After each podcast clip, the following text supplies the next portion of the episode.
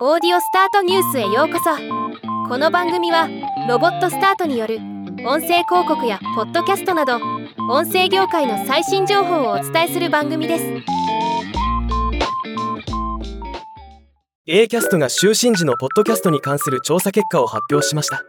若干ポッドキャスト広告主によった視点となっていますが非常に興味深い内容なので紹介したいと思います。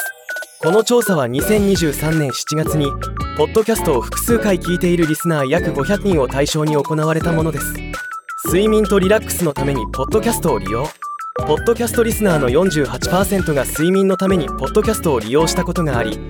77%がリラックスするためにポッドキャストを利用したことがあると回答しました。これは以前紹介したボイシーの調査でも同様の傾向が見られました。入眠時のポッドキャストは広告を聞く時間があるのか。ポッドキャストを利用しない人に比べて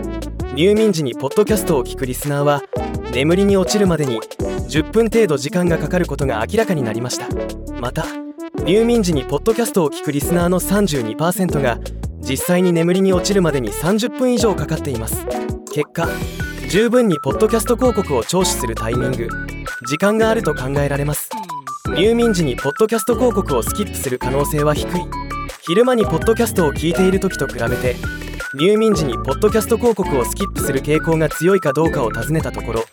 リスナーの43%は入眠時にポッドキャスト広告をスキップする傾向が低いと回答しています。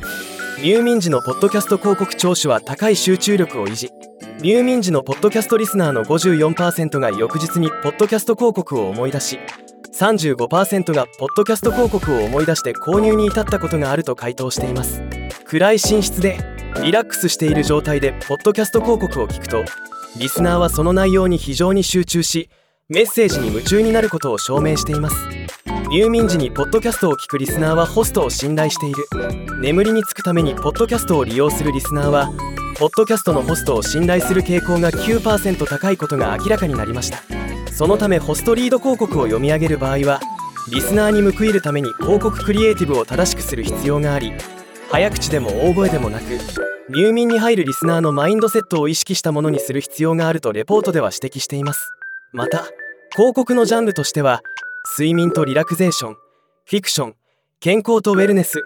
コメディとトゥルークライムの番組が特に有効で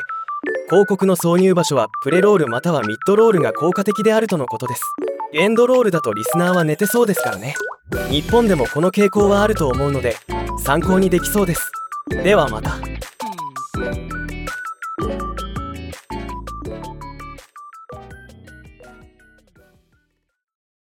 今回のニュースは以上です。